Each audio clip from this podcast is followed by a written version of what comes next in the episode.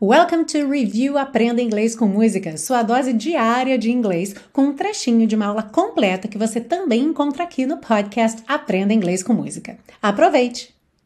Mais à frente na letra temos o Come on with the rain, I've a smile on my face.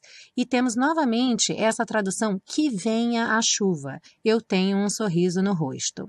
Bom, temos duas coisas importantes aqui.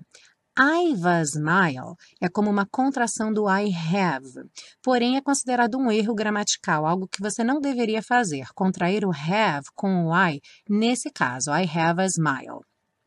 Normalmente só vamos contrair o have com o sujeito quando esse have é um verbo auxiliar, ou seja, ele está acompanhando um outro verbo. I've been, I've seen, I've gone, ok? Mas nesse caso aqui, que o have é realmente o verbo principal, eu tenho, I have, o ideal é usar as duas palavras separadas. Voltando para o começo da frase, come on with the rain. O come on with something é uma expressão parecida com bring something on. Come on with it, bring it on, que é quando você tem uma atitude de coragem, uma atitude desafiadora numa situação que é difícil, que é intimidadora. É algo como: pode vir, manda ver, cai dentro, eu estou preparado.